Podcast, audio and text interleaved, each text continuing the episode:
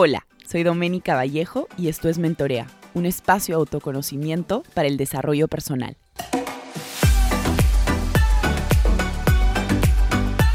Hola a todos, ¿cómo están? Bienvenidos a un nuevo episodio de Mentorea Podcast. Este es el episodio número 124. Y el día de hoy tengo una invitada especial. De hecho, Ariela me hizo masajes, unos masajes deliciosos cuando estaba embarazada.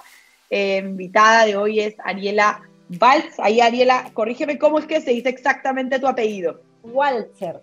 Walter, ¿ok?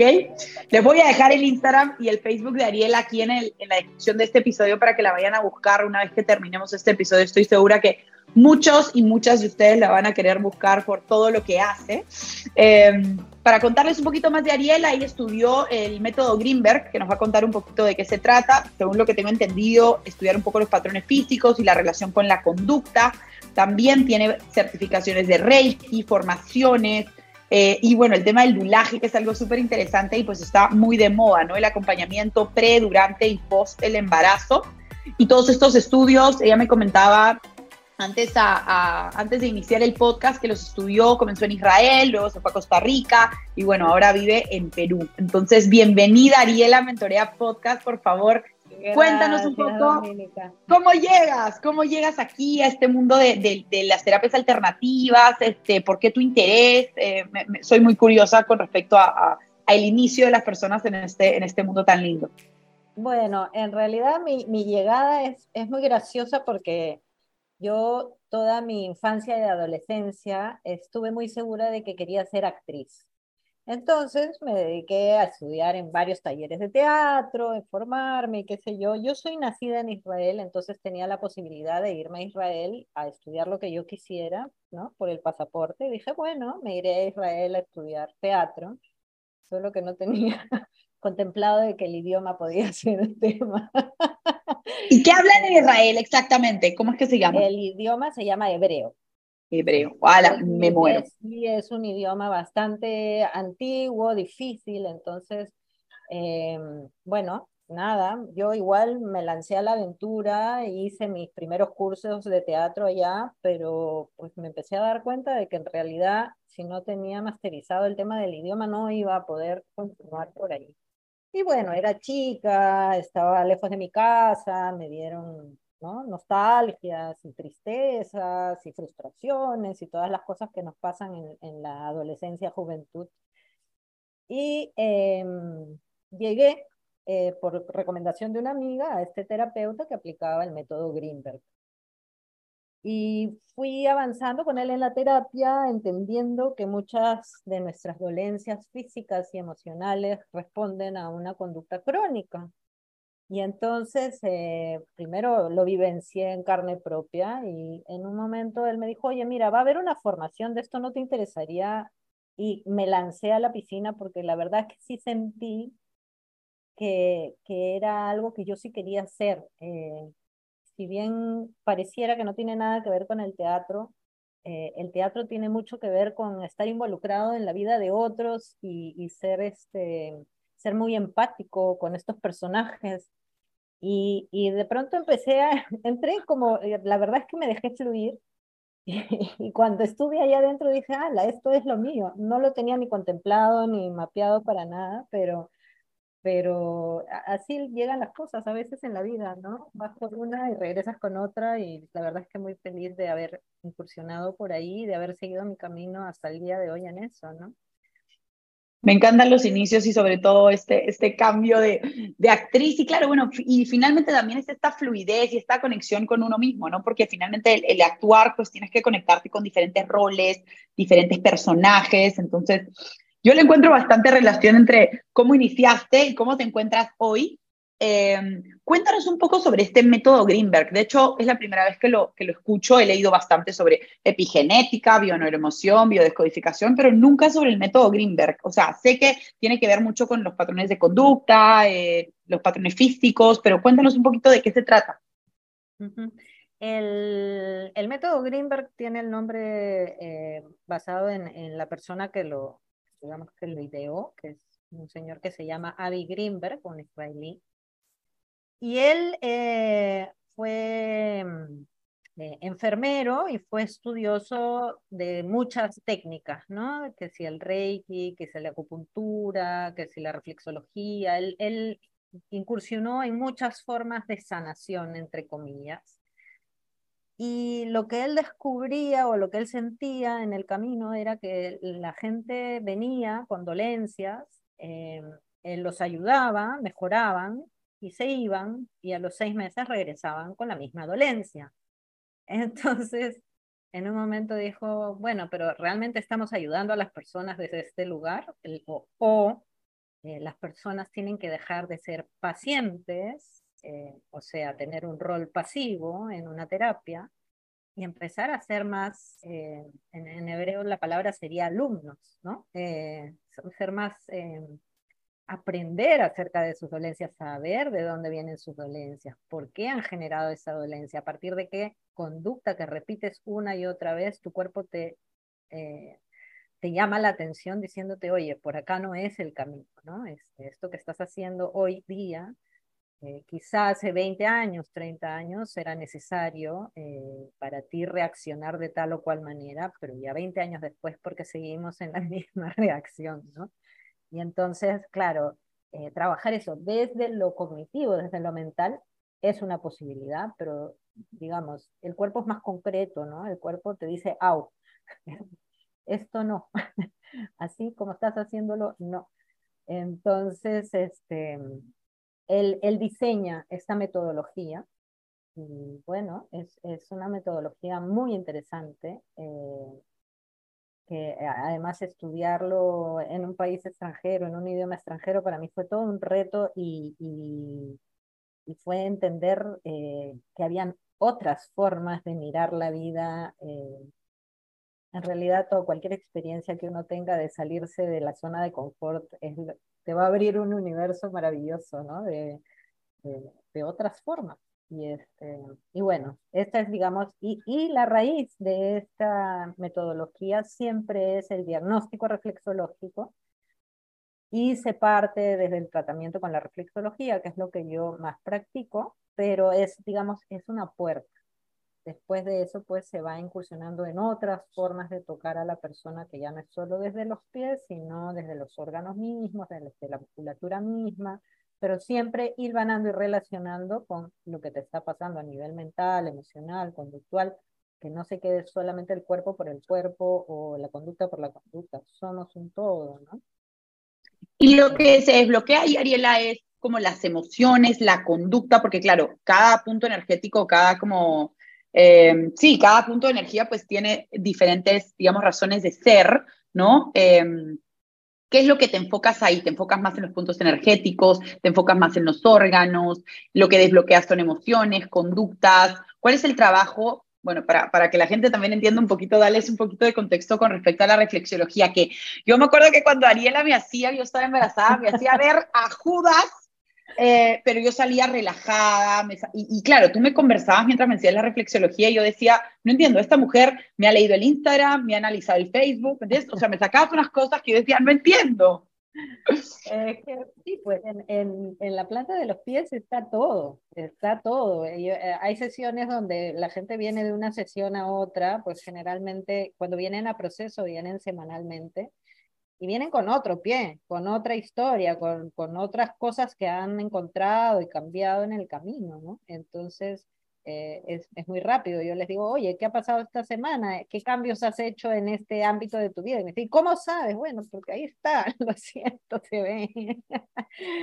Pero sí, este, la idea es... Eh, desde lo corporal, ir reconociendo cuáles son tus patrones crónicos de conducta corporal también. Si yo frente a una situación de estrés reacciono siempre levantando los hombros, si frente al miedo reacciono siempre levantando los hombros, si frente al dolor reacciono siempre levantando los hombros, probablemente tenga una contractura muscular en los hombros bastante importante, porque es un accionar en el cuerpo que gestiono todas las veces que tengo situaciones vulnerables, incómodas, ¿no? Entonces la idea es que en la mesa de masajes tú vayas tomando conciencia frente al dolor que sientes en la planta de los pies o en cualquier otro lado que estemos trabajando, cómo es que tu cuerpo se activa, cómo es esa reacción inmediata y, crónica de tu cuerpo, para que cuando ya estés en el cotidiano y lo vuelvas a repetir, seas capaz de, darte cuenta, seas consciente, ay, ahí estoy levantando los hombros otra vez, ¿qué hago para salir de ahí? para soltar los hombros y para recibir esa información que viene de afuera, que siempre vamos a tener información que viene de afuera, siempre nos vamos a o a, eh, confrontar con alguien o a tener miedo de algo, es la vida, ¿no? Eh, o, estar tensos porque vamos a hacer una ponencia, no sé.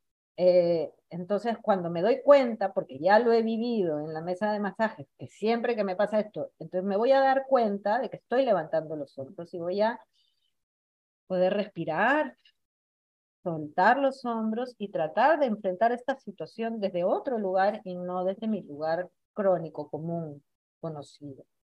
Esa es más o menos la idea. No, me encanta. Y, y desde la reflexiología, Ariela, me da curiosidad, los pacientes vienen como sabiendo qué es lo que quieren trabajar exactamente, motivos de consulta, como cuáles son los, motivos de consulta más populares, qué es lo que se trabaja desde la reflexiología normalmente o como lo más popular. Cuéntanos un poquito para que la gente de repente diga, bueno, creo que esa es una terapia que va bien conmigo. Mira, yo tengo dos tipos de, de, llegadas, ¿no? Una es las personas que tienen dolencias físicas como muy constantes, ya sean migrañas, dolores de espalda, eh, hernias o eh, problemas estomacales, en fin, eh, digamos, lo físico te trae hacia la reflexología diciendo, que ya probé tantas cosas y nada me funciona, voy a probar por aquí a ver qué, ¿no? Esa es una llegada que tengo. Y la otra llegada que tengo es de personas que saben que tienen temas emocionales muy fuertes y que son muy conscientes de que estos temas emocionales están teniendo un efecto en su cuerpo.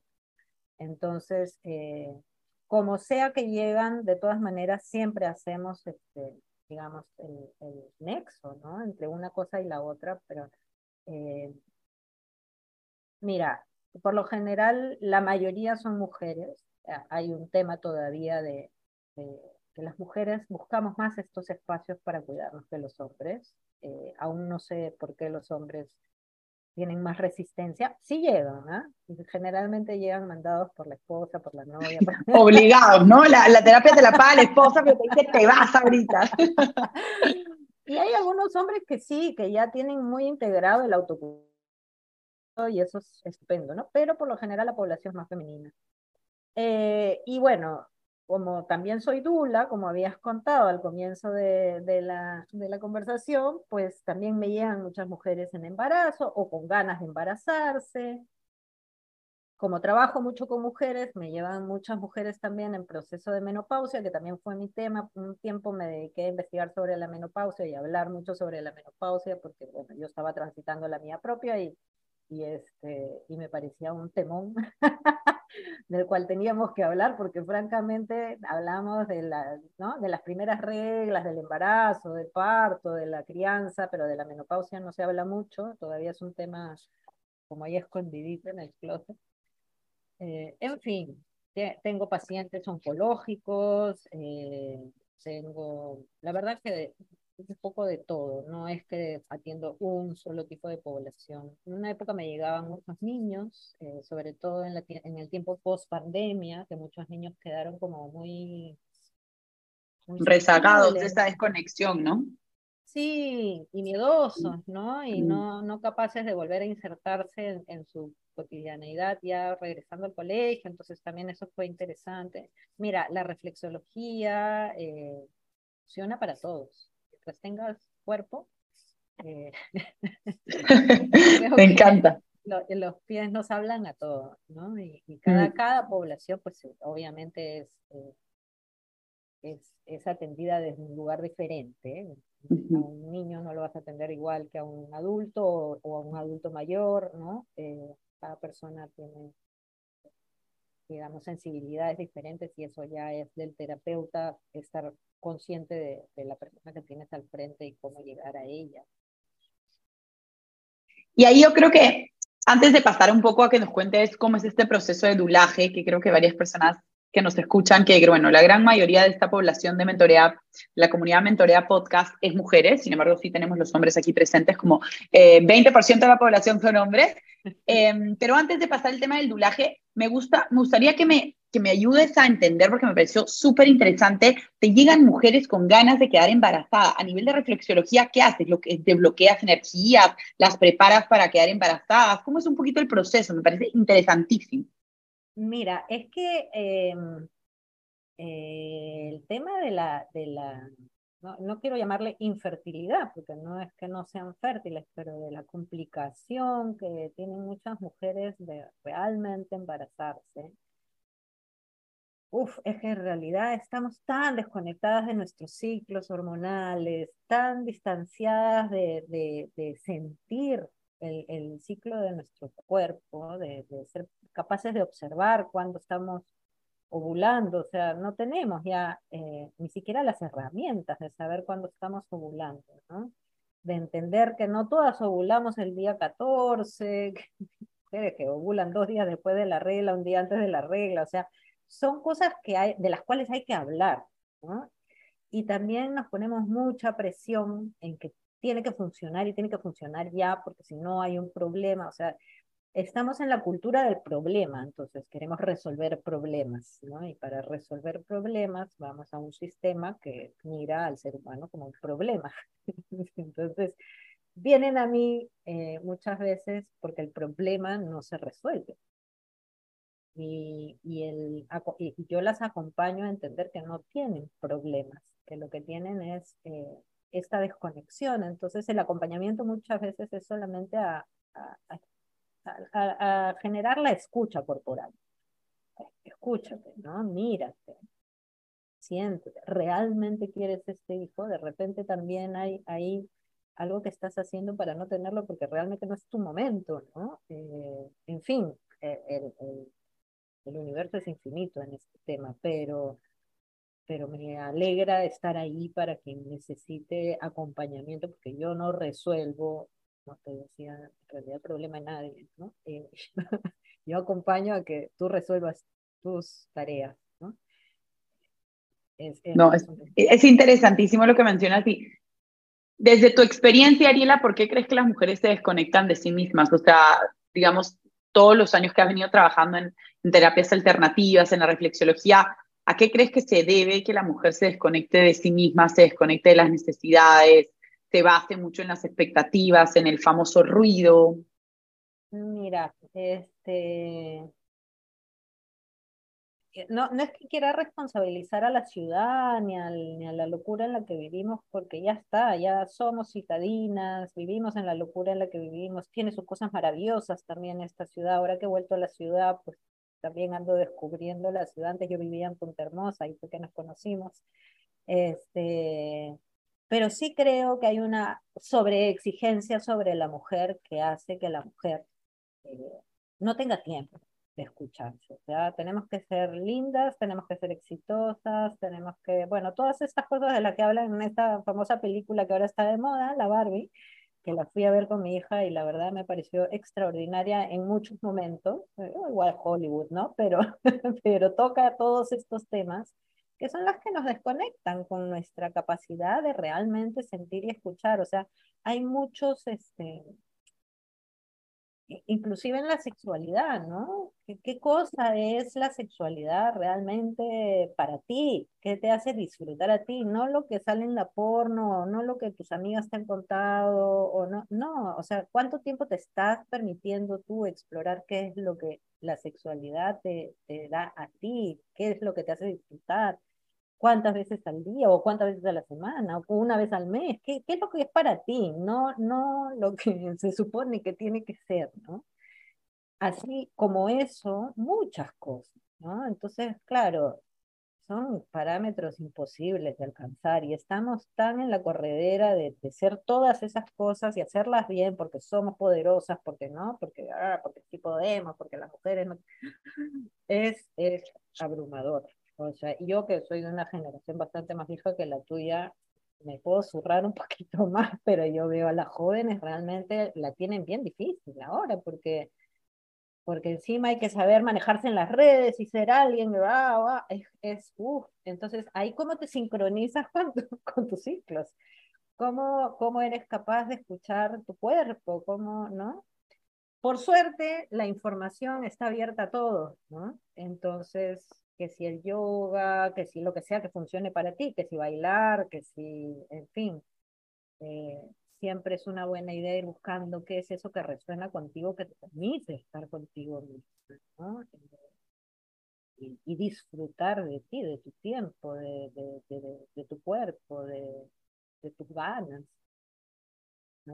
Y eso que dices es, es, cierto, ¿sabes? Y eso es lo que se supone que debe ser. Yo creo que este es el problema de muchas mujeres, como que se supone que debería de tener hijos, se supone que ya debería de estar, ¿me entiendes? En esto. Y es como, en verdad, yo por más de que tenga casi 30 eh, y no tenga mucha experiencia de vida, digamos, solo 29 añitos, digo como que, o sea, en verdad yo siento que estoy como un alma vieja, o sea, yo definitivamente en mi otra vida he sido una vieja, tipo, no sé, o he vivido hasta los 150 años, pero como que siento y veo las cosas incluso de una forma que muchas veces llego a no entender las acciones de muchas personas, ¿no? Entonces es como, es complejo también manejar tanta información, o sea, no es que diga como soy la reina de la información, pero a veces incluso llega a ser algo abrumador porque te das cuenta de cosas o desarrollas un nivel de conciencia que muchas veces te lleva a probablemente como no, no, herirte, sino ser más, mucho, más, mucho más susceptible a la información y saber probablemente por qué esta persona está pasando por esto.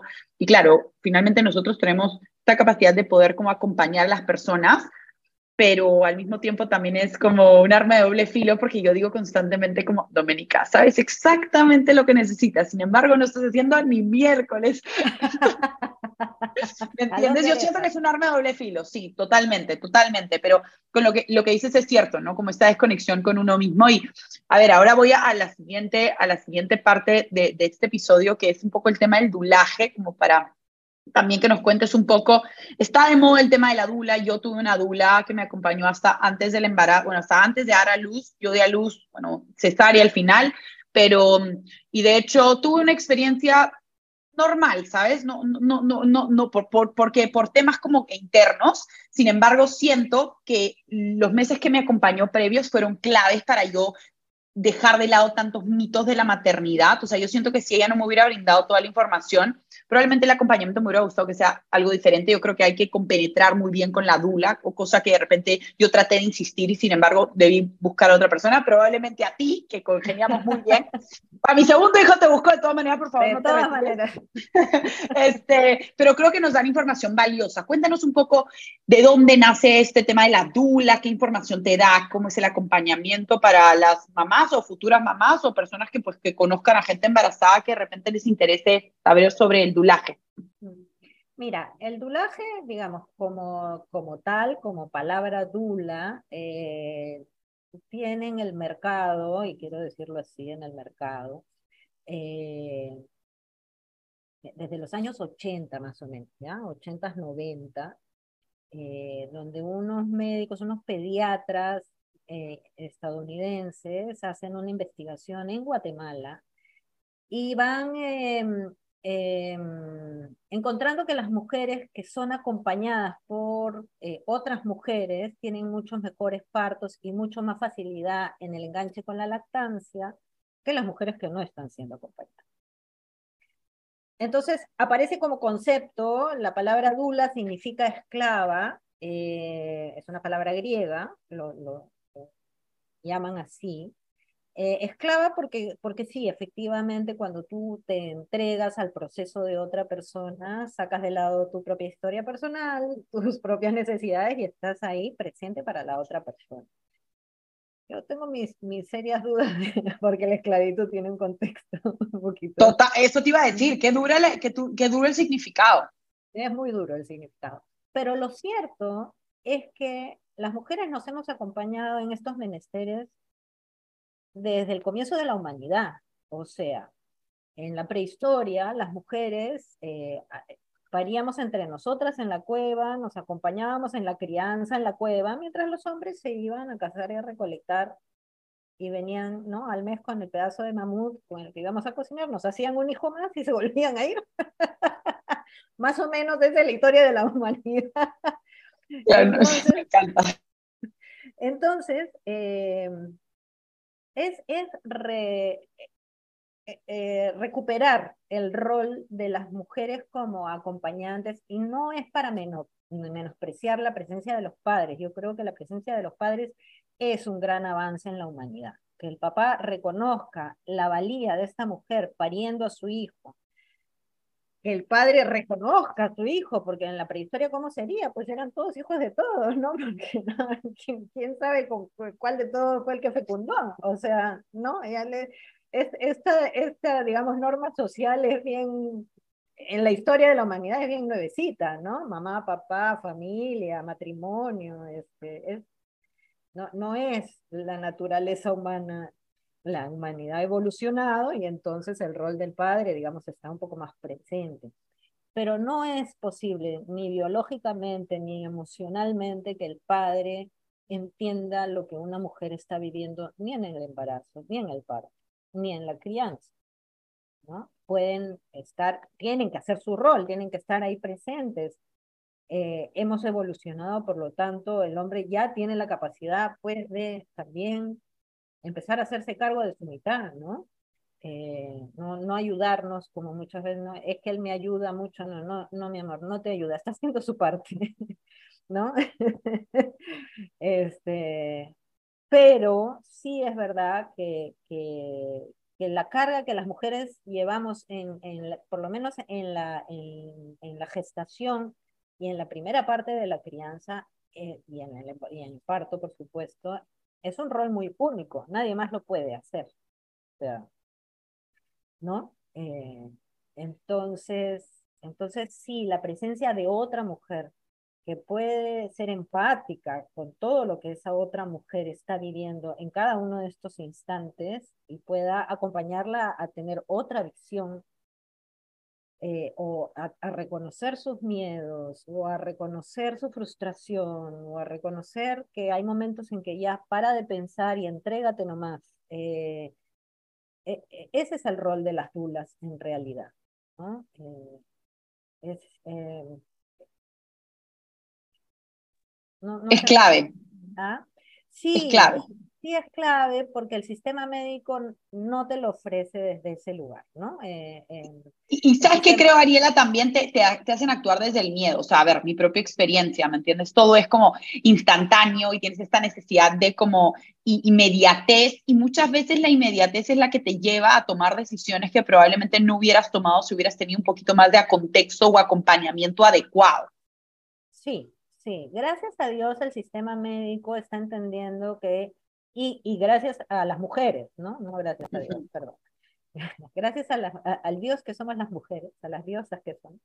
Eh, eh, las mujeres estamos pidiendo, exigiéndole al sistema médico, oye, mírame como un ser humano, no soy un paquete más que va a, a traer otro paquete más al mundo, no, o sea, soy un ser humano con una historia de vida, con ¿no? Con, con, con, sueños, con anhelos, con miedos, con fantasías, con, o sea, todo eso está en juego y, y, qué más que el momento del embarazo y el parto donde, se, donde todo eso aflora así ah, intensamente, ¿no? Entonces, si un sistema médico no está preparado para sostener eso, está muy bien que el sistema médico esté para sostener lo que puede sostener, que es la parte biológica, funcional, en fin pero si no puede sostener la otra parte, pues qué chévere que existamos las dulas para sostener la otra parte. Entonces ya es un equipo consolidado, global. Claro, como multidisciplinario, que es algo que muchas veces como queda corto, ¿no? O sea, tienes, es como, es como en una receta, o sea, necesitas de varios ingredientes, no necesitas de un solo ingrediente, o sea, no es un brownie hecho solo de harina, necesitas huevo, azúcar si la quieres, no mentira, pero no, sustituto, pero al final yo siento que, que probablemente también esa, ese acompañamiento, nuevamente, ¿no? Desde mi experiencia como, como madre primerista, yo sentía que ella me daba como este, esta, me, me, quitaba los mitos, ¿me entiendes? Me quitaba el mito de si tu pezón no sé qué, entonces no puedes dar de lactar, si tomas no sé qué, entonces, y era como, no entiendo, esa información realmente es súper valiosa. Entonces, yo creo que es un acompañamiento a nivel de energía también, te sostiene, ¿no? Te, te saca de dudas, pero también la información que te da es tan valiosa, Ariela. O sea, yo digo como que en verdad es algo que probablemente no le dan la importancia del caso cuando creo que es clave. Clave, sobre todo, a ver, no estoy en contra del sistema médico, pero sin embargo creo que sí tenemos que trabajar como equipo multidisciplinario, porque, a ver, la medicina tradicional, bien, chévere, todo, pero también hay otras ramas de la salud que pueden complementar muy bien un proceso tan personal y tan íntimo como viene a ser el, ser madre, ¿no? Que para mí, justo conversábamos esto antes del, del episodio, los primeros seis meses para mí me, o sea, era como, ¿qué es esto? ¿Qué es esto? Probablemente porque necesité pues ahí un acompañamiento post de Dula, este, ya sé que para mi segundo te voy a tener antes, durante y después, de todas maneras, este, porque es complejo, ¿no? Es complejo, o sea, es todo nuevo, no sabes hacer las cosas, te juzgas, quieres trabajar, pero estás cansada, entonces yo creo que es tan, es tan importante, es tan importante un acompañamiento como el dulaje y, bueno, igual acá todas las, todas las madres, futuras madres o amigas de madres o lo que sea que tengan ahí una embarazada próxima, sí, sí evalúen en la posibilidad de tenerla. Sí, este, yo te agradezco muchísimo esa, ese, cariñito y esa confianza de, tenerme para tu segundo, yo feliz sí. cantaré. Pero sí tienes que saber que no siempre, o sea, también me ha pasado que la mujer no conecta conmigo, porque el, el, mundo es muy amplio, ¿no? Entonces, no, para, lo que es bueno para ti de repente no es bueno para la siguiente, y también eso está bien, ¿no? El, el, el ego de la dula, el ego del terapeuta, hay que tenerlo así como bien afinado y bien trabajadito para no, porque habemos muchas mujeres que hacemos esto, qué bueno, ¿no? no insistir también, ¿me entiendes? O sea, es como que... Exacto, no, no apegarse, igual con los médicos, ¿no? O sea, tú llegas donde tu médico, que ha sido tu médico cuando eras adolescente, chiquilla, era el médico de tu mamá, de tu abuela, de no sé qué, y entonces él tiene que ser tu médico y en el camino te vas dando cuenta de que este médico está hablando cualquier cosa menos lo que tú quieres hablar, ¿no? Y, y, y no te está escuchando o no te está entendiendo. Entonces tampoco hay que tener fidelidades con los médicos, o sea, hay que, ok, te agradezco mucho el tiempo compartido, pero ahorita yo estoy buscando otra cosa y next, ¿no? Voy y busco a alguien que sí me escuche, que sí me entienda. Eso es eh, importante. Sí, sí. Eh, el acompañamiento posparto, que es lo que dijiste hace un rato, es tan o más importante todos los acompañamientos son importantes, pero el posparto es un momento muy vulnerable de la mujer, porque el, eh, la fantasía esta de la mamá caminando por el campo de girasoles feliz, dando la teta que siempre tiene abundante y que no duele, este, es una fantasía, ¿no? Eh, eh, las malas noches, el despertarte cada hora y media o dos horas en la noche, el no saber qué estás haciendo, el estar en pijamas tres días de correo sin haberte bañado, o sea, todas esas cosas pasan factura, ¿no? Ese es un momento muy importante de acompañamiento, eh, tanto para la mamá como para el papá, porque, porque estamos todos perdidos, por lo menos en el primer hijo. A veces en el segundo y en el tercero también, pero en el primero, ahí sí que Espero que no me agarre así, te voy a tener bien cerquita. Este, entonces, sí, es un momento súper importante de, de, buscar ayuda si la necesitas. O sea, no que esta imagen de la supermujer tenemos que erradicarla de una vez por todas porque nos está jugando en contra. O sea, sí somos poderosas, sí somos preciosas, somos, eh, o sea, sí tenemos todo el potencial que decimos tener, por supuesto que sí, pero no somos omnipotentes y sí necesitamos ayuda y sí tenemos que decir, basta, no puedo más. Sí tenemos que poder entregar a nuestro hijo a alguien más y irnos al baño a llorar y meternos a la ducha media hora hasta calmarnos y poder salir. Sí necesitamos eso.